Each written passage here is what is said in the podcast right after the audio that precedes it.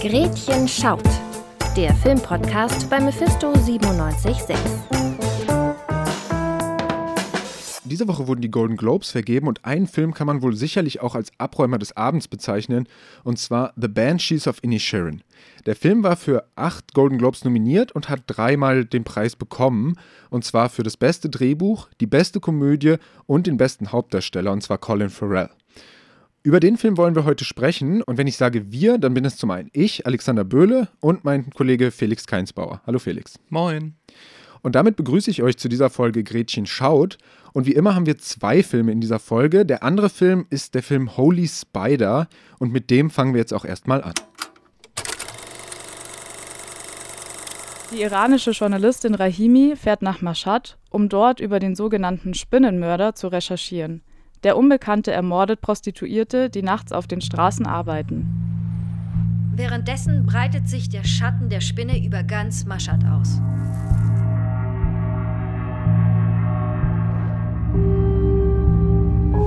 Hinzu kommen Ehrenmorde und bewaffnete Raubüberfälle.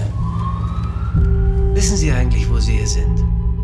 Doch bei ihren Recherchen werden Rahimi immer mehr Hindernisse in den Weg gelegt, denn während sie sich nur sehr schwer gegen die patriarchalen Strukturen durchsetzen kann, verändert sich auch die Stimmung in der Stadt gegenüber dem Mörder. Sie glauben, dass wir hinter verschlossenen Türen konspirieren.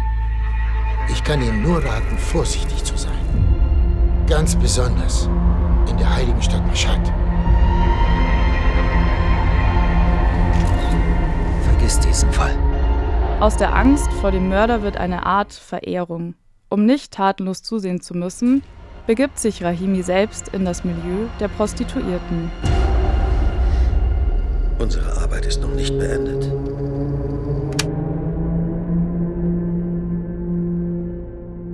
Ja, Felix, wir haben es gerade gehört. Also es klingt alles nach den recht klassischen Zutaten für einen Thriller. Der Frauenmörder, die Journalistin, die sich selbst in Gefahr begibt, um ihm auf die Schliche zu kommen. Würdest du denn Holy Spider jetzt als Thriller bezeichnen? Es hat auf jeden Fall einen starken Thriller-Einschlag. Also gerade die ersten, die ersten beiden Drittel sind schon sehr, sehr stark an auch klassischen Thrillern wie, keine Ahnung, Nightcrawler oder sowas angelehnt. Oh, nicht angelehnt, aber erinnern daran. Ähm, gerade im letzten Drittel zeigt sich dann allerdings nochmal eine ganz andere Seite des Films, wo es dann sehr, sehr stark um äh, die Politik in, im Iran geht, ähm, um die Schwierigkeiten ähm, der, der Gesetzgebung dort und dann ähm, wird das ein bisschen gemixt mit eben einem Polit-Thriller oder einem Polit-Drama eigentlich, weil dann die Spannung großteilig rausgeht, aber dann quasi die, die politischen Themen Vorhand nehmen. Ja, ich würde auch sagen, das, was wir gerade gehört haben, eben in dem Einspieler, das fasst natürlich die Handlung ganz gut zusammen, aber es wird der Komplex Komplexität des Films eigentlich nicht so richtig gerecht. Du hast gerade schon Nightcrawler angesprochen und äh, dann können wir auch an der Stelle erstmal kurz über die Optik sprechen, bevor wir noch über die Handlung sprechen. Ich fand wie du gerade schon gesagt hast, in den ersten zwei Dritteln der Film spielt zu großen Teilen nachts auf jeden Fall. Und es ist ja eine gesamteuropäische Produktion auf jeden Fall, auch wenn Dänemark den Film jetzt als besten Film für den Oscar eingereicht hat. Ähm, aber also optisch muss sich der Film wirklich gar nicht verstecken, hatte ich das Gefühl. Diese Nachtaufnahmen waren wirklich, sahen wirklich super aus, die Stadt beleuchtet, das Dunkel war sehr bedrohlich eingesetzt, ohne jetzt irgendwie zu verschwimmen oder zu verwischen oder sowas, sondern man hatte trotzdem diese messerscharfen Bilder. Ähm, das heißt, die Optik hat mich auf jeden Fall, hat mich auf jeden Fall in den Bann gezogen. Aber genau, du hast es gesagt, im letzten Drittel ändert sich der Film, aber auch in den ersten zwei Dritteln ist es ja schon so. Es ist ja nicht diese reißerische Mörderhatz oder sowas, sondern der Film ist natürlich sehr politisch und jetzt auch gerade aktuell. Ja, ähm, er thematisiert sehr, sehr viel bezüglich, ähm, wie im Iran mit Frauen umgegangen wird ähm, und einfach was für eine, was für ein rigides und wahnsinnig patriarchales System dort einfach an der Macht ist.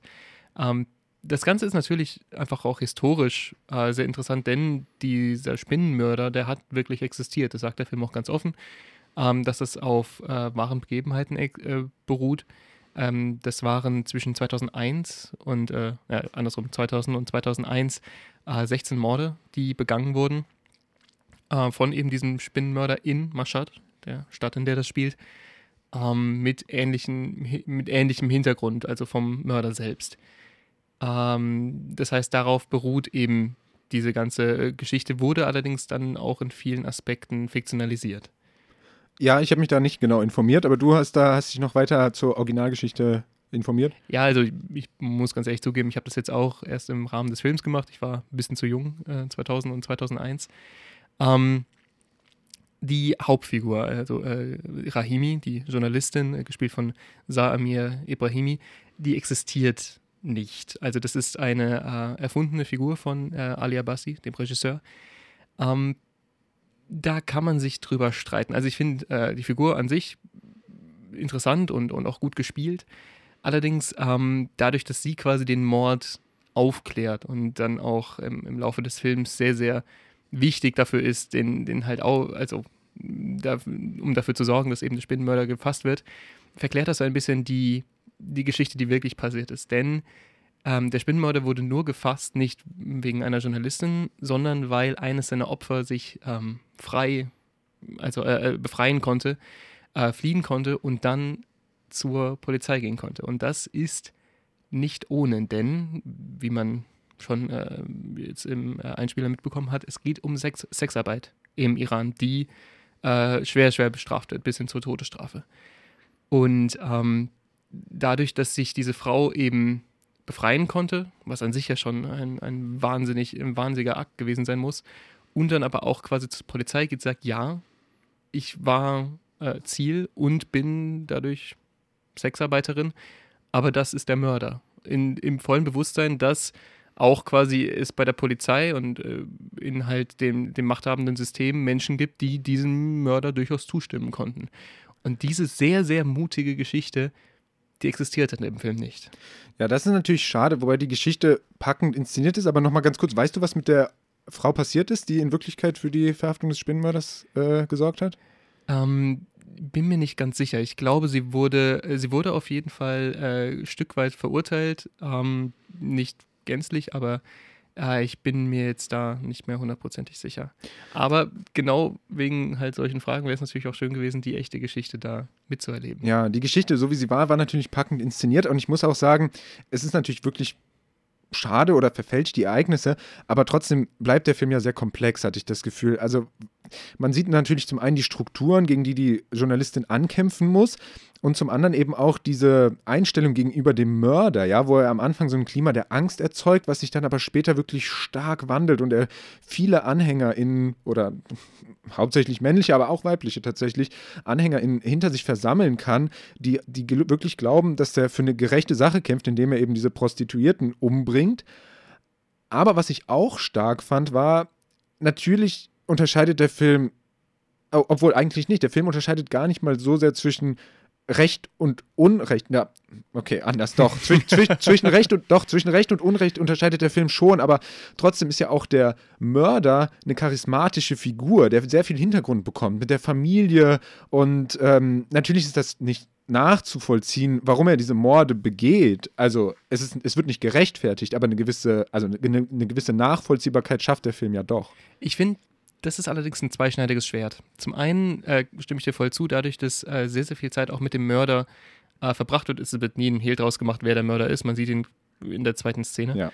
Ähm, wird dann im letzten Drittel die, die Stadt Mashhad äh, selber auch, oder die, die, die Bevölkerung der Stadt Mashhad selber zum Charakter, zum, zum wichtigen Charakter, wie sie eben auf diesen Mörder reagiert, weil Mashhad ist eine der heiligsten Städte im Iran. Da gibt es eine, äh, ein sehr, sehr wichtiges Heiligtum, die Grabstätte vom Imam Reza, der eine sehr, sehr wichtige Figur ähm, im Islam dort ist.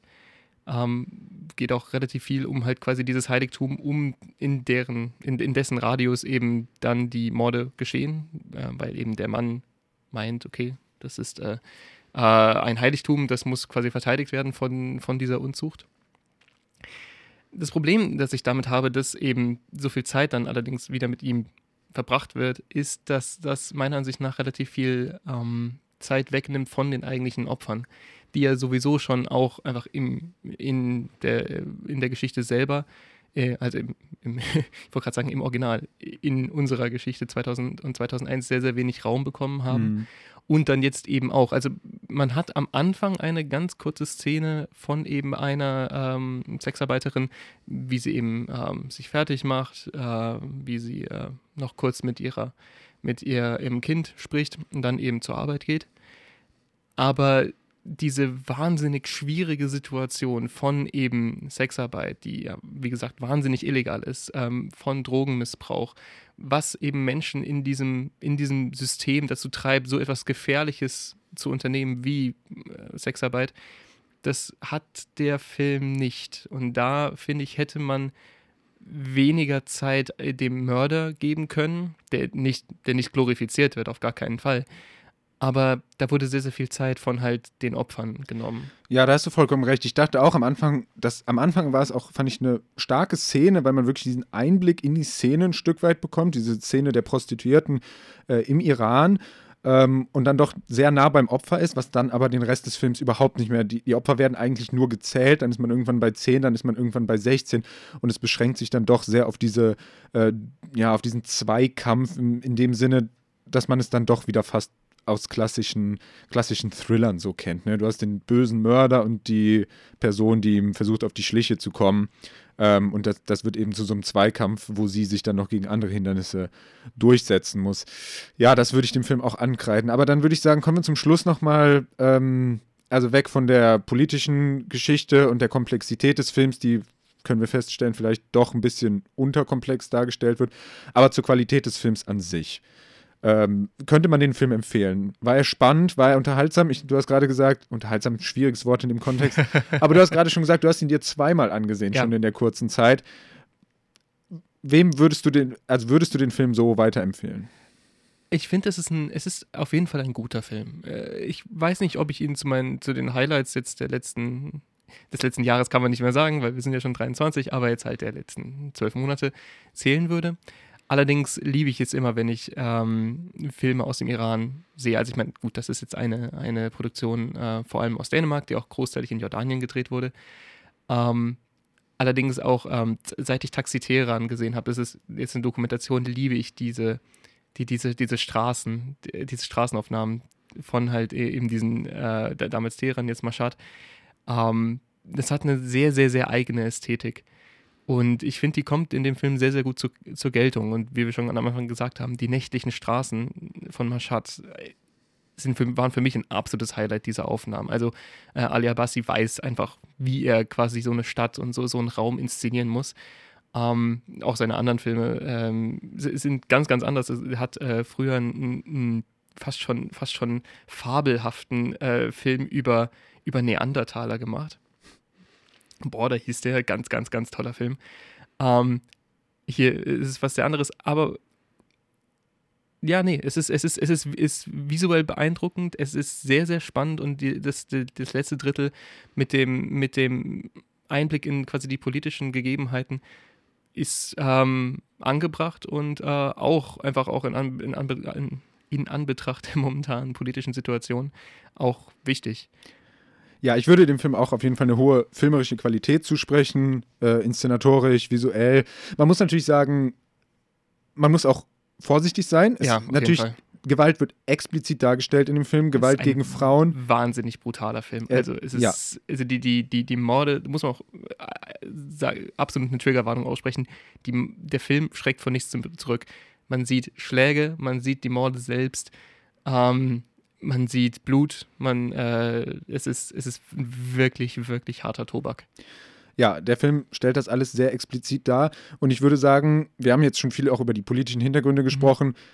Er regt aber auch dazu an, sich damit zu beschäftigen. Ja, also würde man, Fall. das würde ich dem Film dann eher auch eher positiv zuschreiben. Mhm. Insgesamt, wie gesagt, eine äh, ganz deutliche Warnung. Gewalt gegen Frauen wird sehr explizit dargestellt, aber äh, insgesamt sollte man den Film doch sich ansehen. Das ist schon ein empfehlenswerter Film, den auch im Kino anzusehen. Und ich empfehle da auch sehr, also ich habe, wie gesagt, äh, den zweimal angeguckt, einmal in der deutschen Synchronisation und einmal im Originalton, das ist dann auf Persisch. Ähm, ich empfehle es wirklich, wirklich im Originalton. Es ist ähm, eine ne ganz, ganz andere Erfahrung und viel, viel intensiver. Und die, ähm, die, die Synchronisation ist nicht schlecht, auf gar keinen Fall. Aber wenn man sich die Möglichkeit hat, äh, das dann natürlich dann mit Untertiteln anzugucken, ähm, würde ich das auf jeden Fall machen. So viel also zu Holy Spider. Der nächste Film, über den wir jetzt sprechen wollen, wir haben es am Anfang schon gesagt, ist mehrfach ausgezeichnet worden in dieser Woche und er heißt The Banshees of Inisherin. Irland 1923. Während auf der Hauptinsel der irische Bürgerkrieg tobt, leben die wenigen Bewohner der kleinen Insel Inisharan in relativer Ruhe. Die Zeit verbringt man vor allem im lokalen Pub. Jeder kennt jeden und wenn es mal Streit gibt, weiß gleich die ganze Gemeinschaft Bescheid. So auch, als der nachdenkliche Musiker Combe seinem besten Freund Patrick mitteilt, dass er nichts mehr mit ihm zu tun haben will. Habt ihr euch gezankt? Habt ihr euch gezankt? Haben wir uns gezankt? Habt ihr euch gezankt? Ich glaube nicht, dass wir uns gezankt haben. Du kannst nicht mal eben eine Freundschaft aufkündigen. Er ist langweilig, Siobhan. Er war immer schon langweilig. Für den simpel gestrickten Patrick bricht eine Welt zusammen. Er muss feststellen, dass das Leben auf der irischen Insel weit weniger harmonisch sein kann, als er sich das immer erhofft hat. Ich habe Folgendes beschlossen. Ich habe eine große Schere daheim. Ich werde jedes Mal, wenn du mich ab jetzt belästigst, zu dieser Schere greifen. Und dann schneide ich mir einen Finger damit ab. Aber ich. Sei still, sei jetzt einfach mal still. Ja, ich wäre lieber still. The Banshees of Inisharan ist der neueste Langfilm von Regisseur und Drehbuchautor Martin McDonough. Wie auch bei seinen anderen Filmen Three Billboards Outside Ebbing, Missouri, Seven Psychos oder Brügge sehen und sterben, liegen auch dieses Mal Tragik und Komödie sehr nah beieinander. Also, The Banshees of Inisharan. Bei den Golden Globes viel abgeräumt. Aber jetzt gleich mal ganz am Anfang, Alex, bei dem Film Tragik und Komödie, hast du mehr gelacht oder mehr geweint? also ich habe am Ende habe ich mehr gelacht, nicht also Ende des Films, sondern insgesamt Gesamtzeit habe ich sicherlich mehr mehr gelacht in dem Film. Das liegt sicherlich am Schauspiel, wobei das also wiederum auch in beide Seiten gilt. Ich muss aber auch sagen, ich glaube, ich habe seit Martin McDonoughs letztem Film nicht mehr im Kino geweint. Das war Three Billboards Outside Ebbing, Missouri, der auch sehr hart war. Ja, holy shit. Dieser Film ist jetzt von der Thematik etwas leichter, würde ich sagen, aber trotzdem hat er mich zwischendurch so zu Tränen gerührt durch die Art und Weise, wie er erzählt ist und auch durch das Schauspiel. Also jetzt, wir wollen gar nicht so viel über vergangene Filme sprechen, weil wir sind jetzt bei diesem Film, aber Martin McDonough, wir haben es auch eben schon gehört, hat ja auch Brügge sehen und sterben gemacht und da muss ich auch sagen, Colin Farrell und Brandon Gleason, also die müssen ja eigentlich auch im echten Leben beste Freunde sein, oder? Also sonst ist es ja wirklich ein absolut geniales Schauspiel, was die beiden da wieder an den Tag legen. Also ich, ähm, ich finde es immer ein bisschen schwierig, da so Promomaterial zu glauben. Ähm, die wollen jetzt. Das weiß ich gar nicht, das habe ich Also- überhaupt nicht gehört, sondern in Brügge sehen und sterben waren sie schon so, so, wunderbar ja. zusammen. Und jetzt sehe ich sie da wieder und die Chemie stimmt einfach. Nee, ähm, ich, ich habe ich hab mir ein paar so Featurettes äh, zu halt den Dreharbeiten angeguckt, wo dann auch eben immer dargestellt wurde, okay, dass die sich auch einfach jenseits des Sets wirklich sehr, sehr gut verstehen. Ich weiß jetzt nicht, ob beste Freunde, aber du merkst auf jeden Fall, dass da eine sehr, sehr ein sehr, sehr großer Respekt und auch eine äh, große Zuneigung zueinander besteht. Und ähm, ich meine, äh, Martin McDonough hat gesagt, er möchte diese Geschichte einfach nur mit diesen beiden Menschen machen. Und ähm, wenn es nicht diese, wenn es nicht Colin Farrell und Brandon Gleason sind, dann muss er einen anderen Film machen. Und das ähm, kann ich auch sehr, sehr gut nachvollziehen. Also das Schauspiel ist schon wahnsinnig, wahnsinnig fein ähm, und, und super subtil in, in richtig, richtig vielen Momenten. Also gerade Colin Farrell als Podrick ähm, hat immer, hat so eine sehr, sehr sanfte und sehr, sehr ähm, auch unbedarfte Art. Aber darin hat er so eine wahnsinnige Physis, ist super schwer zu beschreiben, aber es ist, ich kann absolut nachvollziehen, dass der dafür den Golden Globe gewonnen hat. Ja, total. Also im Einspieler hieß es gerade simpel gestrickt und natürlich stimmt das auf eine gewisse Art und Weise. Gerade am Anfang denkt man sich so, ja, also was machst du denn? Du sitzt im Pub und trinkst dein Bier und kümmerst dich um deine paar Tiere und ist das wirklich alles, was du in deinem Leben willst? Aber trotzdem äh, entwickelt ja diese, auch jetzt sind wir wie bei, wieder bei Komplexität, aber die Beziehung zwischen Padrick, also Colin Farrell, und Combe, also Brandon Gleason, entwickelt ja auch so eine Komplexität, wo dann auch Padrick es wieder schafft, Combe, der sich ja für so intellektuell hält, zu überraschen und äh, ihn aus der Reserve zu locken, Ja. wobei er sich gar nicht groß verändert, ja, und du denkst, ja, aber, also, er ist ja nicht, also er lebt ein einfaches Leben, aber in dem Sinne ist er ja doch kein einfacher Mann. Und das ist wirklich so eine Bandbreite, die er da im Prinzip ja auch nur mit einem Gesichtsausdruck, so die Augenbrauen ein bisschen hochgezogen, an, den, an den Tag legt. Da schafft er es trotzdem, so eine Komplexität auf die Leinwand zu bringen. Also ich war wirklich gefesselt von dem Film von Anfang bis Ende. Und man muss auch, muss auch sagen, ähm, richtig, richtig vieles der Tragik und Komödie liegt auf den Schultern von Colin Farrell. Also äh, in einem Moment durch halt seine, ja, unbedarft ist, ist nicht das richtige Wort, aber halt durch, durch seine bisschen, bisschen simplere Art äh, und genügsamere Art auch, ähm, hat er einfach sehr, sehr viele, sehr lustige Momente. Aber wenn man ihn dann mal in den, gerade in der zweiten Hälfte des Films, mal in die Augen schaut, dann, dann siehst du, dass da ein sehr, sehr tiefer Schmerz und eine sehr, sehr große Verletzung und Einsamkeit liegt, ähm, die das macht er wirklich fast nur mit seinen Augen in vielen Szenen. Das ist der. Oh, ich, ich, ich bin keine Person, die viel im, im, im Kino weint.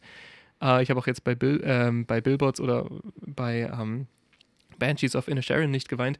Aber da war ich kurz davor, wirklich ihm in die Augen zu blicken und zu merken: Oh nein, dieser arme Mann. Ja, und das ist einerseits ist es Colin Farrell, andererseits ist es, ähm, der Film hat sicherlich auch zwei, drei Szenen, wo er einfach auch, man kann sagen, billig, es funktioniert durch die Inszenierung, aber wirklich auch die traurigen Emotionen triggert ja, auf ja. die billigste Art und Weise. Aber naja, äh, darauf wollen wir jetzt nicht eingehen. Nein. Aber auch diese, also diese insgesamt ja doch eher heitere Inszenierung, mhm. würde ich sagen, weil das Spiel ja doch sehr leicht ist, auch wenn Brandon Gleason so grimmig ist und sowas, trotzdem sind das diese Wortgefechte und. Yep. Ja. Äh, trotzdem, obwohl er immer so grimmig reinblickt, äh, wenn er seine Geige in die Hand nimmt, mhm. also man sieht, äh, Brandon Gleason ist selber Geiger und das wurde auch in, in ist ein wichtiger Teil vom eben Charakter Combe, dass er eben Geige spielt. Ähm, wenn er dann in, äh, die Geige in die Hand nimmt, dann bekommt er wieder eine ganz andere, andere Gestik. Dann ist er, ist er leicht, dann ist er nicht dieses Mürrische, sondern dann sind die, diese irischen Geigentöne ganz verspielt, ganz leicht dahin. Und auch in seinem Gesicht spielt sich dann ganz, ganz viel, äh, ich will nicht Zeit leicht sagen, aber Erleichterung und, und, und, und ähm, Flipsigkeit ab. Auch ein merkwürdiges Wort. Ähm, ja, vor allem ist es ihm dann auch möglich, weil, also, ja, also Combe und Padraig sind eigentlich befreundet, dann kündigt mhm. Combe die Freundschaft auf, aber im Prinzip sind nur die beiden befreundet ja. miteinander. Die anderen sind so Bekannte, aber wenn, er, wenn, wenn Combe dann seine Geige in die Hand nimmt, dann hängt der ganze Pub im Prinzip an seinen Fingern und er hat auch Lust, mit den Leuten zu interagieren. Also auch das, während er Musik macht, mhm. ist er der Mittelpunkt des Pubs und das, ist, das passiert aber auch wirklich nur in dem Moment, wo er dann eben seine Geige in die Hand nimmt und diese Musik spielt. Ja. Jetzt, wo du gerade eben schon den Pub angesprochen hast, ähm, die, die ganze Szenerie trägt auch wahnsinnig gut zu dieser, zu dieser äh, sehr, sehr starken Fokussierung eben auf eben diese Zweierbeziehung hin, weil die Insel ist quasi fast schon, ich meine, das ist ein bisschen, bisschen äh, fast schon ein Klischee zu sagen, dass der, dass der Ort auch selber ein Charakter ist. Aber ähm, durch die. Du hast es eben auch schon mal gesagt. Ich weiß, ich weiß. Ähm, aber durch, ich meine, korrigiere mich, wenn, wenn, du da, wenn du das anders siehst, aber dieser Pub, dieser, diese, die, diese Steinmauern, diese Wege, diese mhm. simplen Häuser, diese wahnsinnige grüne Kargheit. Ich habe noch nie, noch nie gewusst, dass äh, grünes Gras so wahnsinnig karg aussehen kann, wie auf dieser irischen Insel. Ähm, trägt, trägt auch wahnsinnig viel dazu bei. Wie, wie fandest du diese, die, die, die, die Insel an sich. Ja, natürlich. Also auch diese, diese verschlungenen Steinmauern, hinter denen sich dann versteckt wird. Und natürlich spielt das alles eine Rolle. Die, die, die Häuser, die Entfernung zwischen den Häusern, mhm. dann auf der anderen Seite der Insel aber auch das Postamt, wo irgendwie viel mehr Leben ist, wo es dann auch aber ganz anders abläuft, auch ein Stück weit hektischer ist und so. Ähm, und dann natürlich aber auch von dieser Insel wegzukommen, bedeutet den Leuten auch was. Ja, also da, darum, ja. darum geht es teilweise auch. Und jetzt sind wir bei dem, was ich eigentlich sagen wollte. Also ein heiter, ja, heiter, heiter inszenierter Film. Aber was mich auch so begeistert hat, sind die, die großen Fragen, die er im Prinzip mhm. aufmacht. Ja, das, sind, das waren für mich zwei. Das war zum einen, was bedeutet eine Freundschaft? Mhm. Wie kann man mit Leuten befreundet sein? Was, was gehört dazu? Und natürlich das andere, was was passiert mit dem eigenen Vermächtnis? Was reicht es, reicht es im Leben nett zu sein? Und das ist wirklich, oder, oder muss man mehr hinterlassen, um ein glückliches Leben zu haben? Und ich finde, diese beiden Fragen werden am Ende natürlich nicht beantwortet, aber über den ganzen Film über so clever verhandelt mhm. zwischen den beiden Hauptfiguren äh, mit guten Argumenten und so, dass man, also ich war auch zwischen meinem Lachen und meinem Weinen, war ich auch sehr damit beschäftigt, die ganze Zeit darüber nachzudenken. Also ich würde sagen, wirklich, den Film kann man uneingeschränkt empfehlen. Mir fällt jetzt wirklich nicht ein, äh, wer diesen Film nicht anschauen sollte. Ähm, eine Sache fände ich noch relativ spannend, was du dir dazu gedacht hast. Die Zeit des Films ist ja sehr, sehr explizit gewählt. Mhm. Also vor ziemlich genau 100 Jahren, 1923, Zeit des irischen Bürgerkriegs. Und dieser Bürgerkrieg ist auf jeden Fall auch präsent auf der Insel. Nicht auf der Insel selbst, aber ähm, also in, in, in Sharon existiert nicht wirklich, aber es ist angelehnt an eben eine der Inseln in der Bucht von Galway. Und äh, das, ich will jetzt nicht sagen Festland, weil Irland ist ja selber eine Insel, aber die, die Hauptinsel ist auch von der kleinen Insel in, in Sharon sichtbar und man hört auch Schüsse und man hört auch ähm, Kriegshandlungen. Wie fandest du, oder was hat das mit dir gemacht, dass er einfach da konstant irgendwie dieser, dieser Krieg im, im Außen war? Ja, es wurde immer mal wieder behandelt, aber ehrlich gesagt weiß ich nicht. Vielleicht habe ich mich auf andere Sachen konzentriert. Diese Explosionen und so, die waren halt so weit, so weit weg von der Insel. Das hat vielleicht ein, auch einfach nur nochmal verdeutlicht, was das für ein Mikrokosmos selber war. Äh, aber ich bin mir sicher, du hast dir dazu den ein oder nee, anderen Gedanken gemacht. Warum ich die Frage stelle, ist, also das wird, das habe ich online nicht so gefunden, aber ähm, nachdem ich mich ein bisschen mit dem irischen Bürgerkrieg auseinandergesetzt habe, kam mir irgendwie der Gedanke, ich kann auch komplett falsch liegen, aber vielleicht hätte, hast du dir ähnliches gedacht, deswegen habe ich gefragt, ähm, dass quasi dieser, dieser Konflikt zwischen zwei besten Freunden, die dann von einem auf den anderen Tag aufhören, beste Freunde zu sein. Und dann quasi über diesen Film auch sich so wahnsinnig entfremden, wo der eine dem anderen wehtut und wieder zurück wehtut, obwohl sie sich doch eigentlich vor ein paar Tagen noch geliebt haben.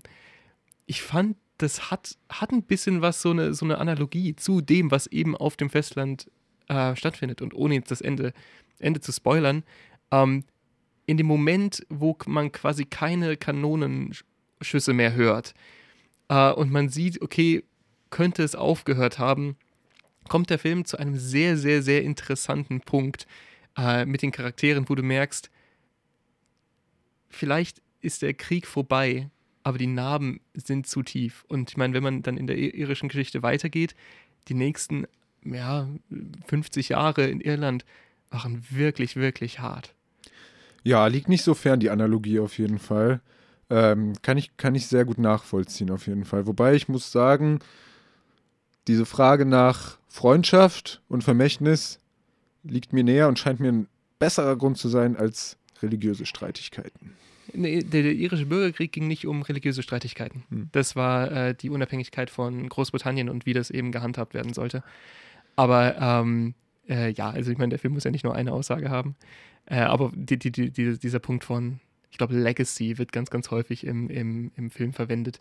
Ist auf jeden Fall sehr, sehr, sehr, sehr tragend. Was bleibt, wenn wir weg sind? Reicht es nett zu sein? Oder muss man, muss man etwas schaffen? Muss man, muss man wie Mozart sein und dann noch sich in, noch sich in 500 Jahren dran erinnern? Na, so alt ist Mozart noch nicht. naja, jetzt haben wir uns beide historisch ein bisschen äh, nicht in unser Fachgebiet, Fachgebiet begeben. Aber gut, Banshees of Inisherin, drei Golden Globes, vollkommen zu Recht. 100 Prozent. Von uns beiden absolute Empfehlung. Ja, definitiv. Definitiv.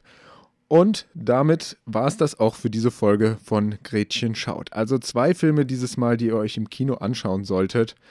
Danke dir, Felix, dass du hier warst. Hm, danke dir. Danke noch an Jana Schaffstetter für die Einspieler.